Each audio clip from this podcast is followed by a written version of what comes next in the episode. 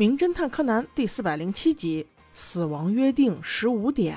今天是一个特别好的天气，博士又带着孩子们去露营，这回还有小兰，应该是跟去做饭的吧。但是坐在车上，小兰的状态似乎不太好，大家都想问一下小兰姐姐为什么看起来这么憔悴。小兰却说：“哦，都是我不好啦，昨天晚上看一本小说，看了通宵，所以感觉有些困而已啊。”哈，看通宵啊，估计你今天是做不成饭啦。很快就到了扎营的场地，你还别说，帐篷还真不少哎。远远看去，孩子们看中了一块阴凉地，但跑过去的时候，已经有人占了。是一对小情侣，男生忙前忙后的在扎帐篷，女生却在旁边不停的指责，不帮忙不说，还要嫌弃帐篷太小太烂。哎，像这种情况只有两种可能性：一个是女生根本就不喜欢你，只是把你当饭票而已。二一个就是这个女生犯了公主病，但不论从哪个角度，这种女孩都不适合处对象。你看，你看，这个女生越骂越起劲，越说越来，嫌弃外面热烘烘的，还不能住旅馆，直接拿起包包，老娘我不跟你玩了，扭头就走。男生赶紧收拾收拾追了上去，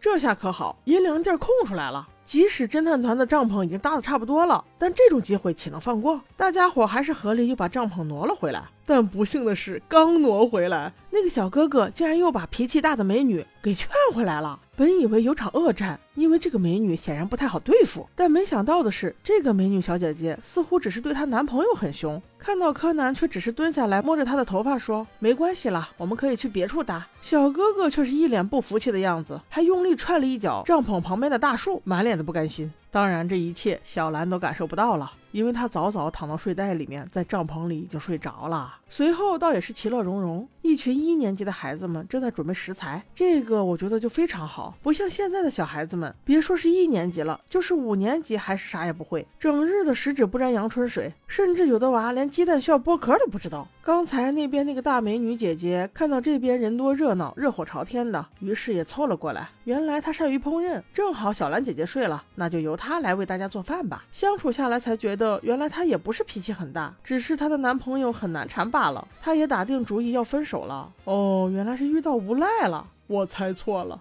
那就奇怪了，你们都要分手了，干嘛出来露营啊？美女在这边帮忙，而那个她嫌弃的男朋友竟在一边不停的打电话，貌似这电话还打不通，气的小哥哥不是踢桌子就是踢板凳的。正在这时，一个奇怪的人出现了，他戴着鸭舌帽，挡住了所有的脸，看外形像一个中年男士，不由分说的就钻进了小兰的帐篷，硬是把小兰姐姐给拖出来了。大家还没有反应过来的时候，他就把小兰拖到车上，扬长而去了。哎，我说小兰，小兰，你睡得再沉，别人把你拖走了，你都不知道吗？